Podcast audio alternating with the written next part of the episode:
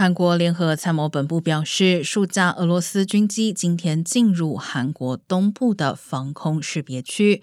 为预防偶发状况，韩方也按一般战术措施派出军机应应，引导俄国军机离开韩国防空识别区。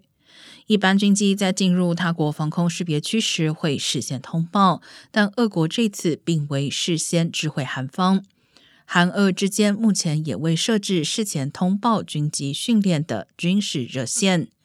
外界推测，俄国军机这一次飞入韩国防空识别区，是针对美韩已知自由护盾联合军演的示威行动。